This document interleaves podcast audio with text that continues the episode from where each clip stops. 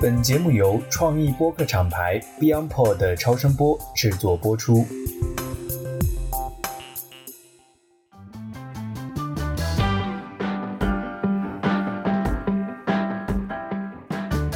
大家好，欢迎大家收听美剧狂人，我是 Christina。今天我们的另一个主播 Sting，A.K.A. 爱勇回归美剧狂人，带来了一部他排进他人生 Top 三美剧中的一部《广告狂人》。这算是咱们美剧狂人 logo 的致敬剧目了。那 Sting 给大家打个招呼吧。大家好，我是艾友。这期的嘉宾是我去发现的一个宝藏的 UP 主，然后我自己非常喜欢 Madman，然后也是最近在 B 站上突然看到有一位 UP 主在更新对《广告狂人》的这个解说。他从第一季当时就看到他，然后后面就去找他，看能不能一起来上我们的节目。然后他说他想等七季都更新完了以后再一起来聊，所以我们也耐心的等待啊。现在他第七季已经全部解说完了，在 B 站，他叫螺旋下降啊。下面请螺旋下降给我们简单的打个招呼吧，跟我们的听友。Hello，大家好，我是螺旋下降，目前是 B 站的一个小透明 UP 主，专攻那些看不进去的剧。我的宗旨就是把看不进去的剧送进你们的大脑。我目前是全 B 站，也可以说是全网唯一一个解说广告狂人的。现在已经把全七季都做完了，大家可以放心的刷起来了。做完之后才发现，原来还有很多人和我一样，也是把广告狂人当成他们的 top one。但是 B 站的 UP 那么多，为什么一直没有人解说这部剧？我觉得也是和我的个人经历有关。我本人就是做了十年的广告人，在各种类型的广告公司都待过，影视的、平面的、网络营销的等等，所以对广告公司的情况算是比较熟悉。后来我决定在 B 站做影视解说以后，《广告狂人》就是我无论如何都要去做的一部剧。当然我还做其他的，特点就是完全不追热点，我喜欢什么就和大家推荐什么。所以欢迎大家去 B 站找我玩。你是什么时候开始接触到 Mad Men？那为什么又是在今年考虑来解说《广告狂人》这部剧的呢？一直想做这个事儿，今年觉得差不多可以做了，所以我就一鼓作气把它做完了。我接触了差不多就是二零零八年，就我刚入行的时候。因为那时候需要大量的看案例嘛，所以我就到网上去下载，结果就误打误撞的下到了这部剧，然后我就看了第一季，后来就陆陆续续的就看了两三遍。然后今年是因为我的技术啊、心态方面各种都成熟了，剪辑啊、文字啊什么的都成熟了，所以说我觉得我可以来做这个事情了。在我之前还真的，甚至全网都没有人来干这个事儿，包括外面 YouTube 上面我也搜了，就是看到了一小段，但是我个人觉得他讲的不行。这些都给了我信心，所以说我觉得我还真的可能是那个天选之子，能适合做这个。螺旋下降的文案写的非常的好，他在第一季的解说当中的文案我截取了一段，我给大家念一念哈。他说：“像广告这样既真诚又虚伪，既颠覆又守旧，既反映时代又传承经典，既包罗万象又浅薄封闭，既依赖个人情感又反对自我意识。他所描绘的这个新世界有多么的美丽，就有多么的危险。”啊，对，其实这个文案是我五年前写的影评，因为那个，因为我在放在专栏里面，我万字长评放在豆瓣上，可能有些粉丝可能也有看过。然后我今年重新写的时候，其实就选了这一段，因为我觉得这一段写的还可以，所以我就选到那个解说词里面去了。因为写影评跟我现在写写解说词的思路不一样嘛，所以我今年为了写解说词又重新写了差不多接近十万字，因为每期都是一万多字的体量。那所以写影评和写解说词有什么区别呢？解说词，因为写影评是一起来整体评论嘛，写解说词我要把那个剧情捋一遍，然后跟着那个细节要重新的讲它的剧情，然后对人物的理解就讲的更细一些。那罗轩，我看你在 B 站讲哈，就说如果每个解说的这个 UP 主只能推荐一部剧，你是站这个 Madman 的，你给的理由是说精致细腻、文学化。工笔细作哈，我觉得能不能给我们的听友也展开讲一讲，为什么这部剧在你的内心里排名如此之高哈？我觉得也可以对比一下其他的一些经典美剧。这个首先当然是因为我个人经历对这个剧能产生较高的共鸣，因为我是广告人嘛。再就是别人确实有有那么好，他的水平确实摆在那里。他就是美国的当代元素文学。为什么要说说这部剧呢？因为之前 B 站我看到很多人都去追捧那个《Better Call Saul》，就是《风沙律师》啊。有些人说这部剧，说他从来没有没有一部剧像这样文学。我其实我心里就想，你们应该去看一下《Mad Men》啊。呃，我不是引战啊，《Bad Call Saul》当然是很好的，我也很喜欢。但大家说他前无古人，那就有点过分了。《Mad Men》我觉得更加厚重一点，因为他确实在他的办公场景场景很单一，就是在办公室里面，然后大家都开始穿西装。可能很多人看完一季，看完前几季都无法克服脸盲，看了几集都还是一头雾水。所以说，我就一定要让你们看进去。所以我做了解说呢，就是把那个剧情全部拎出来重排，嗯，一讲就是一整季，包括那个背景的解读和我对剧情的理解，所以说全方位的扫清障碍。然后确实做完了之后，有的观众来和我反馈说，看了我的解说之后，这个剧就看下去了。还有一些是原本的剧粉，他们自己看完了，说觉得剧中有些地方不是很明白，或者说想要和大家聊聊，这个都是我特别欢迎的观众。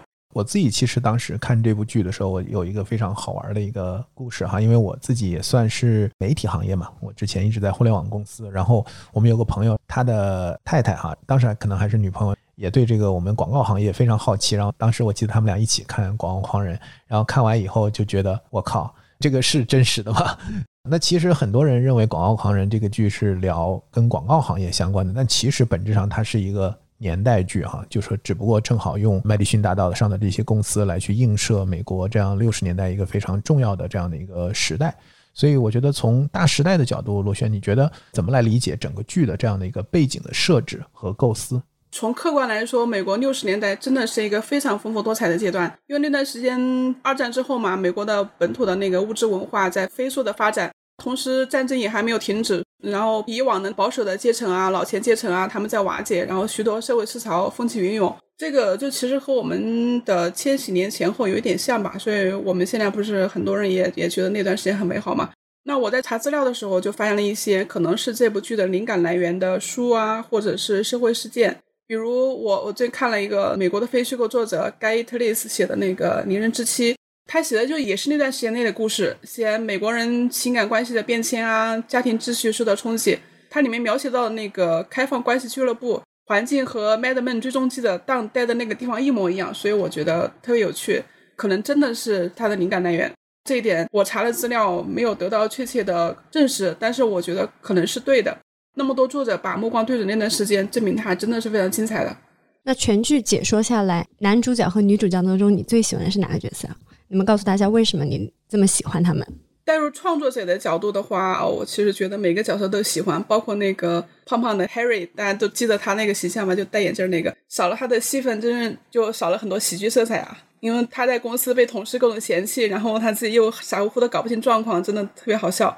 如果从观众的角度的话，那就还是喜欢那个 Peggy 和 Stan 那一对，就是后面后来的梅子，因为对他们的生活日常就会有更多共鸣啊。还有 Kenny，就是那个金发的 Kenny 也很有意思。他没结婚之前就是像一个花花公子一样到处撩女孩子，但是其实他人品很好，然后又很有才。他之前啊在第一季的时候嘲笑过 Peggy 的身材，然后还被 Peter 揍了一顿。但是他看到 Peggy 的工作能力，他又发自内心的很尊敬他。我觉得很可爱，就是包括他后来在第五季就对公司不满的时候，他一直和 Peggy 说：“如果我要跳槽，你又和我一起走。”就是他对 Peggy 是真的是纯友谊、纯欣赏，我很喜欢这样的同事关系。我看到很多观众也说，因为他长得很帅嘛，然后人也还不错，他的人气还是挺高的。实际上，我觉得其实《广告狂人》跟很多美剧一样，我觉得就是在众多的人物塑造上，其实都做得非常好。就不仅仅是男一女一，我们看韩剧啊，很多就男一女一、男二女二就结束了，是吧？就主要就是围绕这这四个人。但实际上，我觉得就是一个众生相，就是说在整个的《广告狂人》里面有非常多非常有特色的，而且非常鲜明的这样的一些人物。但是我觉得可能大部分人来讲，就是男主啊。或者说还是一个非常重要的这样的一个人物，对于 Don 这样的一个人物，所以你怎么看待整个编剧七季下来对于这样的一个人物的设置，以及围绕他的非常复杂的这样的一些情感关系，包括他一路自己的身份的伪装，以及对个人的这样的一个探索？他我确实是讲的时候，我是有点怕现在的女孩子会讨厌他，因为因为他确实表现的像个渣男一样，所以我就一开始就一再强调嘛，就是他的身上他他那种很复杂的情感。大家可以就是放弃道德评审，去理解一下这个人。我不是说要认同他的行为啊，就是说去理解他的这个人。就像我在第一季的时候讲的，我在那个当身上其实看到了很浓的盖茨比的影子。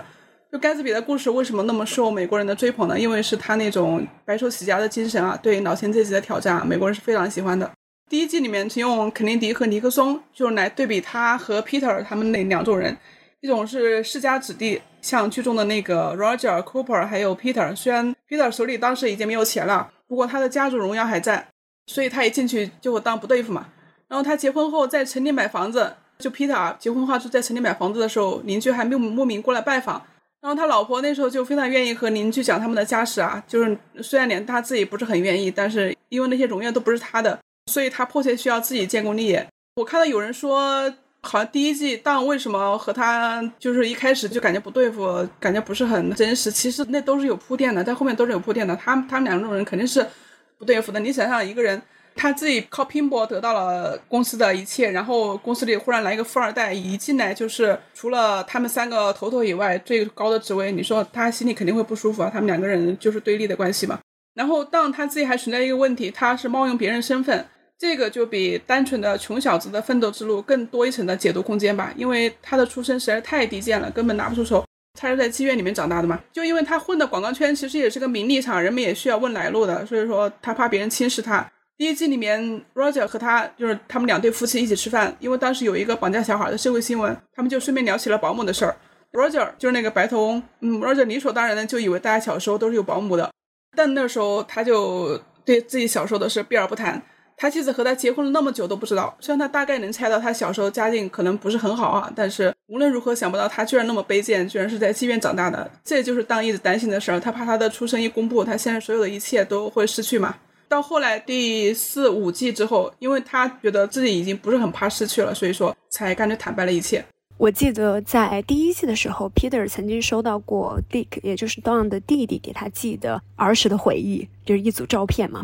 其中也揭露了 Don 的真实的身份。所以 Peter 当时拿到这个包裹的时候，非常的犹豫，到底要不要告诉 Roger。但是他最后决定了，还是告诉 Roger Don 的身份，并且当着 Don 的面去给 Roger 告密。但是 Roger 说：“Who cares？谁关心呢？”所以 Don 是一步一步的走上来的，所以 Don 他靠着自己的白手起家，达到今天的这个地步。所以对他来讲，可能过去的身份在那一刻不再重要，也让他慢慢的放下了心里的防备，可能为日后他能够面对自己隐瞒身份的这个事实，来做更好的一个面对的一个铺垫吧。对他的那个防备是逐步打开的嘛，因为他一开始被 Peter 威胁，也吓得要死。他当时还跑去 Richard 那里想跟他私奔，但是回到公司来了之后，他发现他他想到这个事儿可能其实不会造成他所害怕的那种后果，所以说他就下定决心去直面嘛。还有一段让我印象非常深刻的，他是 Don 在第四季给客户提案的时候，但是他不满意，他就直接。跑出去了，他非常不满意客户对他的提案的反应，他觉得，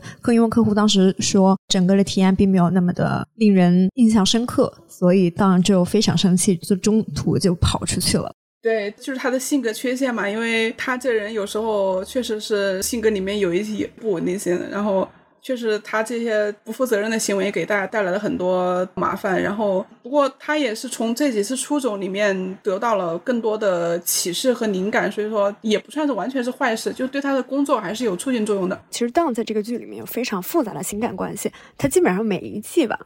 都有可能会和新的女性发生关系，对吧？他的那个复杂的情感关系，因为他确实实际上是在剧中跟他有关系的女性非常多嘛。这我也是看那个《离人之妻》里面得到的启示，就是那本书里面谈到的几个男性啊，他们对婚外情、婚外性的追逐，就是说和他们在事业上的进取心是同步增长的。说白了，就是说他们在外面追求那些情感关系，其实会让他们在工作上保持一个冲劲。这样呢，他作为一个成功的广告人，他要么是追新项目，要么是追新女人啊。他对女性的欲望，其实说也映射着他对成功的欲望吧。然后我觉得他什么时候如果是完全清心寡欲，对异性完全没有欲望了，说明他的广告生涯可能也就终止了。我那本书里面就《离人之妻》里面还谈到，当时一个典型的美国成功偶像，就是美国花花公子的创始人 Hugh Hefner，他也曾经在广告公司干过。就他创办这个杂志，其实就是他对女性有着强烈的欲望，就是一直到老啊，一到八十多岁，他追逐过的女性不计其数，正是因为他把自己的欲望表达出来，才有了他个人的强烈审美风格的那个杂志帝国嘛。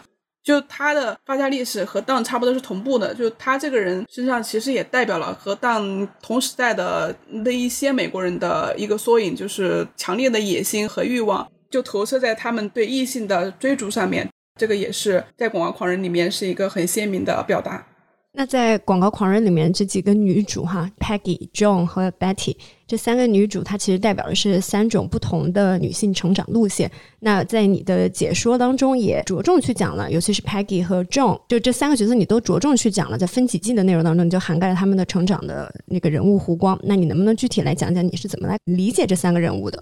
这三个女人呢，Peggy 就是代表纯事业女性那一段吧，然后 Betty 代表纯家庭女性那一段，John 就是在这两段之间滑动，就是有时候滑过来，有时候滑过去。Peggy 呢，我觉得她主要是因为年轻，因为可塑性比较强。她是在广告公司工作的时候，意外被那个 Freddie 发掘了，就是发现了一条更加适合自己的路，所以才义无反顾的走上走上去。假如她那时候有人说让她去结婚、去走嫁人那条路，可能她也就走上去了，可能走的会比较不快乐嘛。但她当了那个女强人之后啊，她的情感来说相对来说就比较不顺，一直蹉跎到最后一季才有了一个那个 Stan 跟她是多年知己变情人。这种也是很好的情感关系了，但是他中间真是真的经受了很多磨难，包括生了 Peter 的孩子。然后 Betty 呢，她在自己就非常年轻的时候就也是遇到了理想爱人，就是相当于是 Peg 没有走的那条路嘛。因为她年轻的时候是给那个皮草店当模特，然后碰到当当就当就开始追她，因为她喜欢那件衣服，然后当就把衣服送给了他。那时候当在他面前就是又体贴又帅气，然后他还是战斗英雄，那时候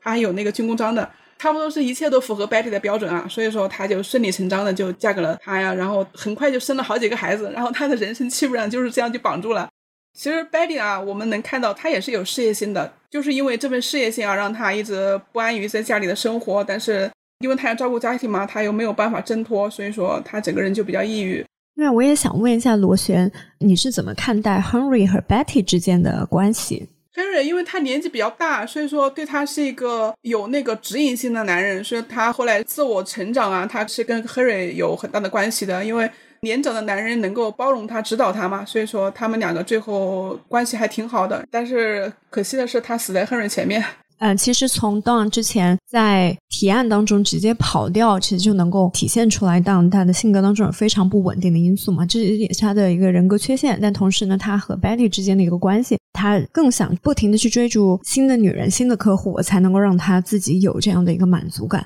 那对于 Betty 来说，Betty 的经历一直都是希望有一个更加稳定的家庭生活，所以 Betty 和 Don 之间有不可协调的一个矛盾在这里。那 Henry 就完全是 Don 的反面了。对，因为 Henry 他这个人主要是人格比较成熟，他不像 Don 那样比较有大的缺陷嘛，能够指引他。提到 John 呢，John 他其实也是受了旧式的教育，像他自己跟 Don 说的，他说他从小是被当成万人迷培养的，他一路走来肯定是受了比常人很多的多的诱惑。剧中他有一次，他跟那个 Roger 怀孕了之后，他去堕胎，在那个门口暗示他第一次怀孕堕胎可能也才十几岁，他是把梦露当成自己的偶像。所以说，你看她其实也很期待的自己的白马王子啊。她找了医生老公，但是后来她的白马王子梦就破灭了。她发现自己那个千挑万选的又帅、职业又体面的了，然后又正直的老公，其实人品很烂，业务也不行，和她感情也一般般。她最后自己就决定去参军去了嘛。这个就迫使她必须要选另一条路，就是像 Peggy 一样去拼事业。虽然说拼事业这条路其实也很难，经常有人觉得她胸大无脑什么的。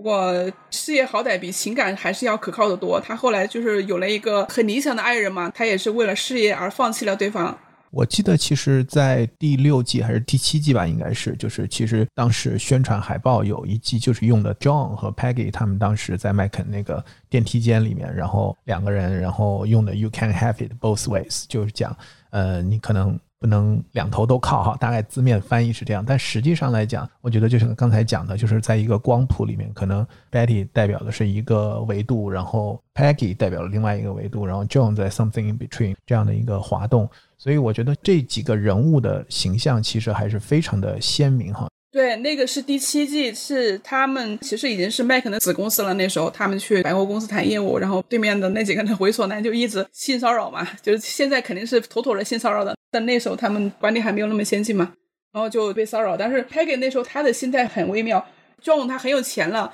然后还要跟他一起去做这种工作，然后 Peggy 心里他可能也有点不平，所以说他就顺口说了什么：“你穿成这样肯定要被性骚扰，就是这个意思嘛。”John 心里也很不高兴。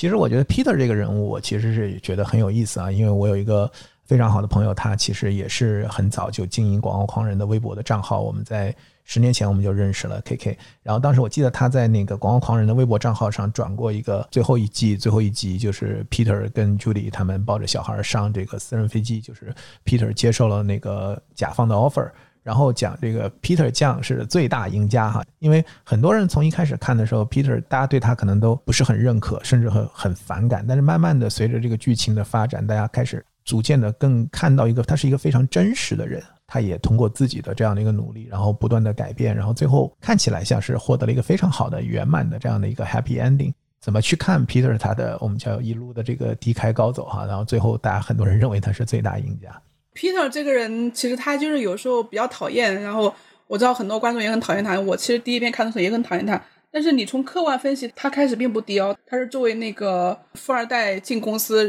因为他后来拥有的一切其实也是他自己打拼来的嘛。他的就是弱点和优点都很突出。Roger 他们是看着 Peter 长大的，因为他们一开始都把 Peter 当成小孩子。当然，他从自己的出身，他肯定会是讨厌这样的关系户嘛。然后他自己又太野心外露，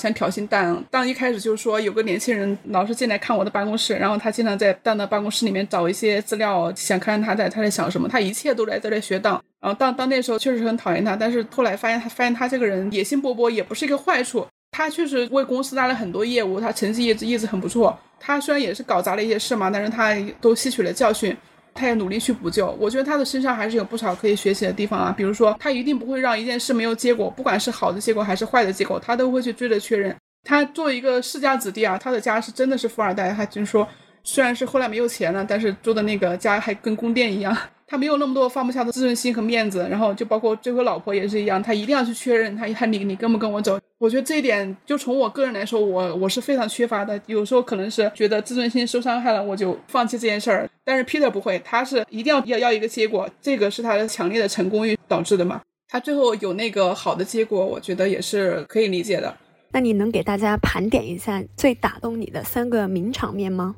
就是三个名场面都和 Peggy 有关，基本上都是在最后两集。就他们公司搬去麦肯的时候啊，那个 Peggy 他回旧公司，在那里看到 Roger 弹琴，然后他在旁边滑冰，那个样子特别潇洒。然后他就还抱着那幅 Cooper 的画，就是那个浮世绘《章鱼与海女》。大家知道那幅画的话，就知道那幅画是稍微有点那个情色意味。他抱着那幅画就大摇大摆的进麦肯，然后男同事们都盯着他看，他一副狂拽炫酷的样子。还有就是他和 Stan 打电话，然后两个人互相表白。然后 Stan 呲溜一下就跑到他面前了，就这三个场景，让我每次想起都很开心。我自己看你刚才在讲这个几个名场面里面，其实你都选的是跟 Peggy 相关的，而且是跟他最后已经非常有杰出的成就的时候的这样的一个场面相关，所以感觉你是对他个人是非常偏好的。我觉得可以重点讲一讲你对 Peggy 这个人物的一个理解哈。对对对，因为我的个人经历，我会跟他也比较有共鸣嘛。我看到其实很多观众他说一开始很很讨厌 Peggy，但是我也看到有观众说开始讨厌他，但是后来他是自己的职场榜样。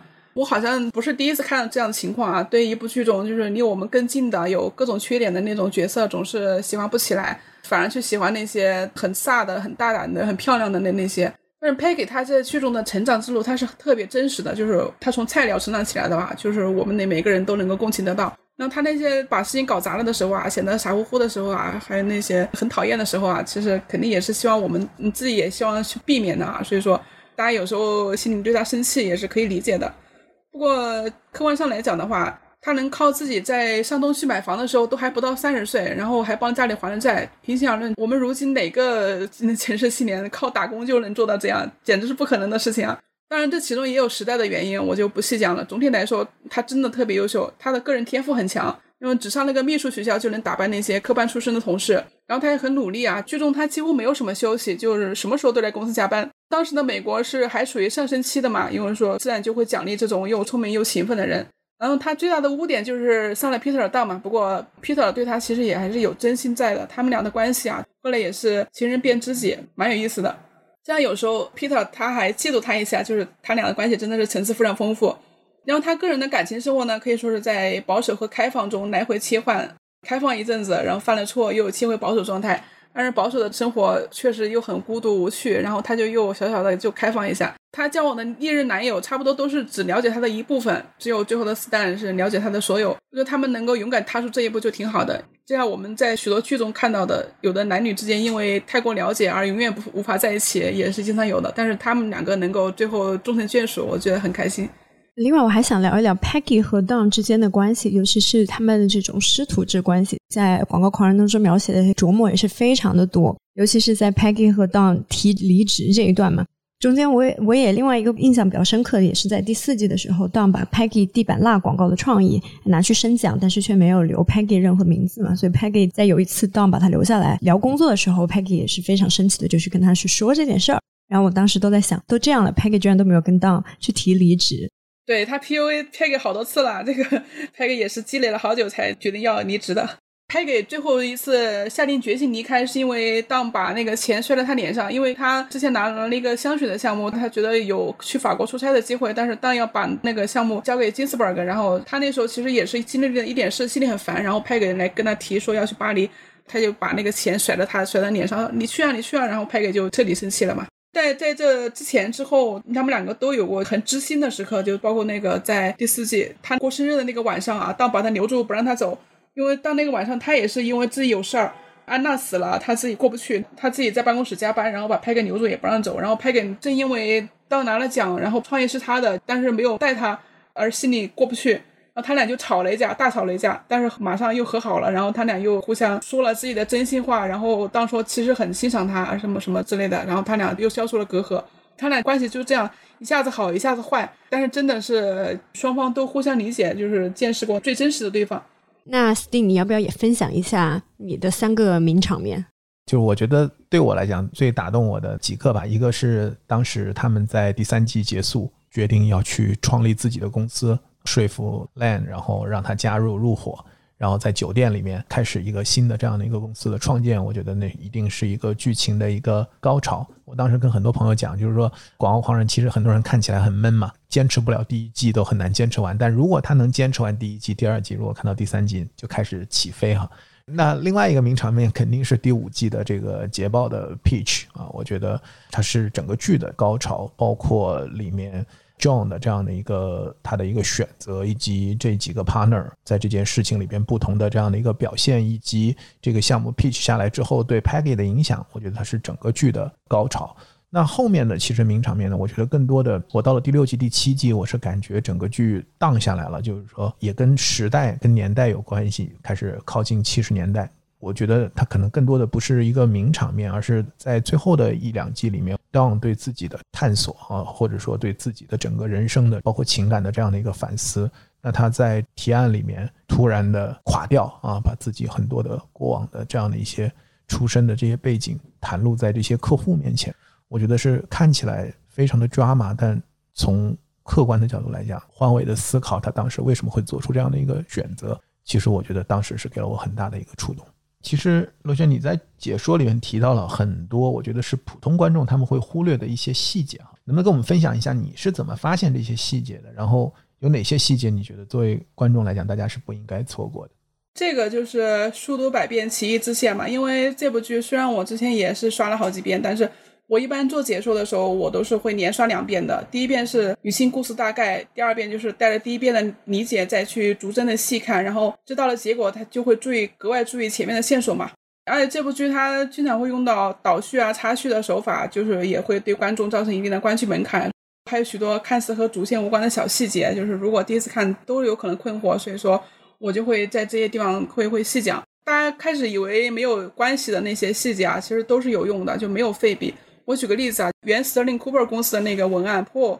就前三期的那个文案，他和 John 之间的感情，许多人就会忽略，因为剧里其实没有明说，而是通过一些侧面的细节去表现。因为 John 可是一般人不能碰的女人啊，主角 Don 他都说过，他一进公司，Cooper 就对他说过不要去招惹 John，但是 Paul 他就会去招惹，因为他这个人其实还挺桀骜不驯的。然后他写的那个剧本，就是在第一季的竞选页被 Kenny 翻出了那个。他们是当时是选了全公司最帅的男人萨尔和全公司最美的女人 John 去演，所以说这肯定就是 Paul 的内心投射，在他心里他自己就是那么牛逼。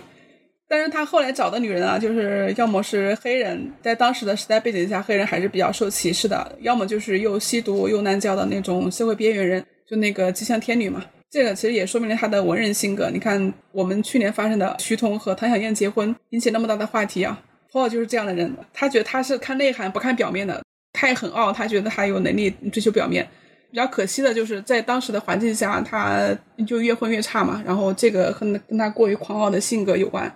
那《Mad Men》是一部以广告行业为背景的年代剧，那你自己也是广告从业者，那从广告人的这个视角来看，呢整部剧会和其他人的视角会有什么样的不同呢？因为我是从业者，所以对他们的工作流程就比较了解，就知道创意的生产过程。更了解主角的内心变化过程，其中很多的创意啊，它不仅仅是说剧中为了填充他们的工作内容就当做一个背景板，而是和他们的人物的内心变化过程，就是心理状况有着密切的联系。我举个例子啊，就是在第五季中，他们跟那个亨氏提案，就反复的磨创意，亨氏一直不过嘛。然后在第二次拍给提案的时候，就有一幕很经典，就是拍给提完客户不满意嘛，拍给说这就是你要的呀，这就是你的意思啊，你说了的。结果客户说你们能不能不要只记我的想法，而是去揣摩我真正想要的？哇，这句话简直是绝了！我敢说每个乙方都听到过，然后听了就强烈的 PTSD 啊。还有什么不知道啊？就是感觉不对呀，什么太平呐，像这种话，就是我们听到耳朵起茧的。但他一贯的工作风格，他是。在客户面前比较强势啊，他第四季里面他就曾经因为客户没有对他的创意表现欣赏而把客户赶出去，但是那一季他们差点把公司开垮了。如何面对客户其实也是一门学问，但在大多数时候都很强势的，但是一般人学不来他的那个策略，他对客户 push 的度其实很微妙的，要么是你 push 的不到位，然后客户那个方案就不过，要么是 push 的过火了，把客户惹毛。最后一季里面还有个细节，就是他教那个他手下的小文案。那个文案不是刚刚把客户惹火了嘛？因为那个他在提案的时候情绪很激动，他教那个文案说：“你最好不要掉道歉，就是有时候适当的要表现出硬气，客户才能把你放在心上。”比如他就曾对那个以前最大的客户 Nike 三元的小李，他他说：“你闯了那么大的祸，怎么还有脸来 的？”这就是因为他们之间他们关系好嘛，他们有那个气氛。他这样说了，然后客户可能还觉得他把他当自己人。但是结果那个小文案他就完全照搬了，他对下一次就是开会的时候，客户一进来他就说：“你闯了那么大祸，怎么还有脸来？” 这个客户就当场石化了。我们在工作中其实也很经常看到这样的状况，就是比如说有时候领导跟我们剖析啊，说一个案例像像如何如何的好，就他说的是一种精神嘛，结果到后面交稿的时候，很多人就直接照抄。说明职场人有的时候真的是不想动脑子，只想套公式。包括在内部，在那部剧里面，还还有我们后来职场上看到的，就就一直会有这样的情况。刚才其实我也讲了，就是我认为第三季的那个结尾，就是他们跟 Lan 说主动要开掉他们自己，然后再创业的这个故事，我觉得是一个非常燃的高光时刻。然后到后面的话呢，其实大家会看到。他们在整个剧里面不断的去强调这个围绕 partnership，围绕这个合伙制，包括 John 当时在捷豹这个事情上做出这个选择，很重要的一个原因，就是因为他觉得来说服他，就是说你如果变成一个 partner 啊，拿到一个股份，对你整个人生的稳定性的这样的一个支撑。所以我想问一下，就是罗轩，你觉得看完《广告狂人》以后，怎么理解他们的这种 partnership，就是这种合伙制，在这种行业里所扮演的这样的一个角色？我觉得还是跟我们现在所谓的这个中国合伙人，大家可能很多的这个都是叫合伙人，但实际上并不是一个真正的合伙制的这样的一种方式哈。他们剧中的合伙制啊，体现在公司的大事的处理上面，他们一般是一种民主表决制度，像一些重大决策，他们都会举手表决。他们是每个人的权重是一样的，就是不是说谁的股权大谁的股权多，然后谁的权重就高。所以说在这样的关系里面，跟那个竞选一样，就是拼谁的人气高嘛，就是谁更得人心，就拼谁会做人嘛。其中最会做人的肯定就 Cooper 了，他做什么决策都是站在领导者的角度去维护整个团队。他确实很欣赏当，但是他也不会由着当胡闹，然后让其他人不满。然后 Cooper 这 Cooper 老爷子确实是个开公司的高手。他是个平衡高手，然后公司里面没有一个人是有他那样的大局观。然后后来 CGC 可能合并了之后啊，就是那个眼镜吉姆一直想搞小动作，就拉三头。Cooper 在的时候，他就不敢拉，搞太明显。结果 Cooper 一死，他就无所顾忌了，然后立刻就要把蛋赶出公司。合伙人制度，我觉得对现代公司来说好处还是比较明显的，就是各自分配了权责与义务，然后在关键的时刻能够有效的避免翻船嘛。那在你重新观看这部剧 n 遍，并且做成解说之后，你有没有觉得哪些情节或者是人物的设计是你不喜欢或者是不好接受的？那你也可以跟我们展开讲一讲。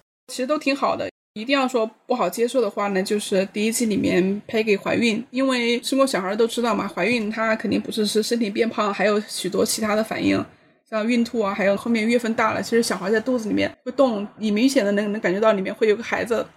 他为什么就把这些迹象全部都忽略了？我觉得就挺难理解的。但是结合一些新闻，好像有些少女妈妈，她确实是就这么稀里糊涂的生了孩子，所以我觉得真的是众生皆苦吧。最后一季里面，他们公司来了一群小孩子，就选角嘛，跟那个饼干客户，当时气氛不够热烈，因为每个人手里都有玩具，派给就说不如就放一个玩具让他们抢，这样气氛就会热烈起来。然后斯坦就说哇，你真是很讨厌小孩。其实派给那时候心里很不舒服，他觉得自己是不是真的没有母性。当时有一个住在他楼上的邻居的小孩，经常到他家里面来看电视，然后和他建立了很好的感情。然后他后来才发现，他也不是真的没有办法享受亲子关系，他还是可以的。Sting，那你觉得呢？其实对我来讲，我觉得整部剧我都非常喜欢哈。但如果有不太好接受的这样的一个剧情，就是关于这个 Betty 的去世。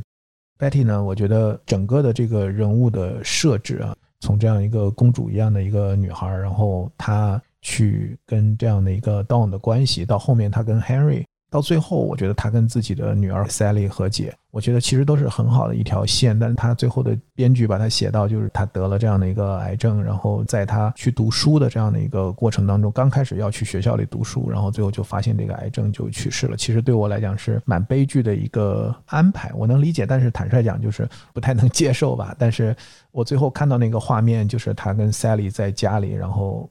Sally 在那儿洗碗，然后他在那个地方抽烟，非常的落寞，蛮遗憾的一个结尾的安排吧。就是从他的人设来说，其实这个剧情也是合理的，就几乎说是必然的，因为他从第一季就说过，他想在年轻貌美的时候就死掉，这个可能是当时就埋好了伏笔。最大的原因就是他这个人真的是他，他以前在心里郁结了太多的不平之气啊。你看他经常生气嘛，动不动就对小孩一点点小事就生气，这个确实是对他的身体很大的影响。再加上他经常抽烟，他生病几乎可能是一个必然的安排。而且你看，在剧中和当有过情感关系的女人有有三个都是得癌症的，就包括安娜、Rachel 还有 Betty，三个都得癌症了，这个真的是命苦，我只能说。那最后我们今天时间差不多哈，我觉得还有其实还有蛮多可以聊的，但是我想，呃，作为一个解说这个 Madman 的 UP 主来讲。罗轩，你觉得对于没有看过《Mad Men》的人，你最想说的是什么？然后对于看过的《Mad Men》的人，你最想说的又是什么？没看过的，我当然是想让大家都去看。不过一部剧和自己有没有缘分，这个是强求不来的。《Mad Men》就是适合那种喜欢看年代剧啊、正剧啊、职场剧的观众，最好是对广告这个职业有一点了解，不然确实是很难进入。他虽然写的是美国六十年代的事，但是真的对我们当下会有很大的启发，特别是女性她在职场上的奋斗，每个女孩子都应该去看一下，因为会在里面找到很多的共鸣。像其他口碑好的职业剧，我有时候也不一定能都看进去，像那个新闻编辑室、傲骨贤妻这些。不过我以后我觉得还我还是会看的，等缘分到了一定会看的。在第一季的最后啊，Don 和柯达的提案。最后展现的这个 carousel 直接把我给看哭了，而且你在解说当中给这一段 carousel 直接一个非常长的一段留白哈，就是直接展现了这个 carousel 是什么样，这个提案是什么样子，让人也在第一季这个解说当中看完也是非常的感动。对对对，我那我就觉得很满足了，很满，嗯，能够调动大家情绪的话。好，那今天再次感谢螺旋下降来我们的节目，也希望你在后面能够解说更多的这样的一些经典的美剧。然后我们也会希望，就是《广告狂人》Mad Men 这部剧呢，后面也会有很多的深入的一些讨论，所以也欢迎下一次你也能再来我们的节目，我们一起来继续讨论这部美剧。我当然是希望跟能跟大家多聊了，因为我一个人的视角有限嘛，我希望能和大家一起越聊越多，越来越深，总能发现没有想到的角度嘛。我和罗旋之前我们在朋友圈里面也聊过，最近因为蒋雯丽给提起来了一部剧叫《好想好想谈恋爱》，它的原型其实是《欲望都市》。我们有聊过，想要去解说一下《好想好想谈恋爱》，因为这个对于我们两个来讲都是属于青少年时期比较重要的一部剧吧。那罗旋，你能介绍一下接下来你想解说的美剧有哪些呢？是是是，《欲望都市》我一定要讲的，这个这个是我们这个小镇女孩的一个启蒙。我开始就想好了，我最想说的是《广告狂人》《欲望都市》和《堕落街传奇》，结果回头我来看，这三部全部是曼哈顿的故事，所以说简直就像不同时代的曼哈顿三部曲。这个就是我今年的计划，可能在上半年能够做完吧，我觉得。好，那我们也非常感谢螺旋下降今天做客《美剧狂人》，我们也继续期待螺旋下降接下来的节目。谢谢，谢谢，拜拜，拜拜。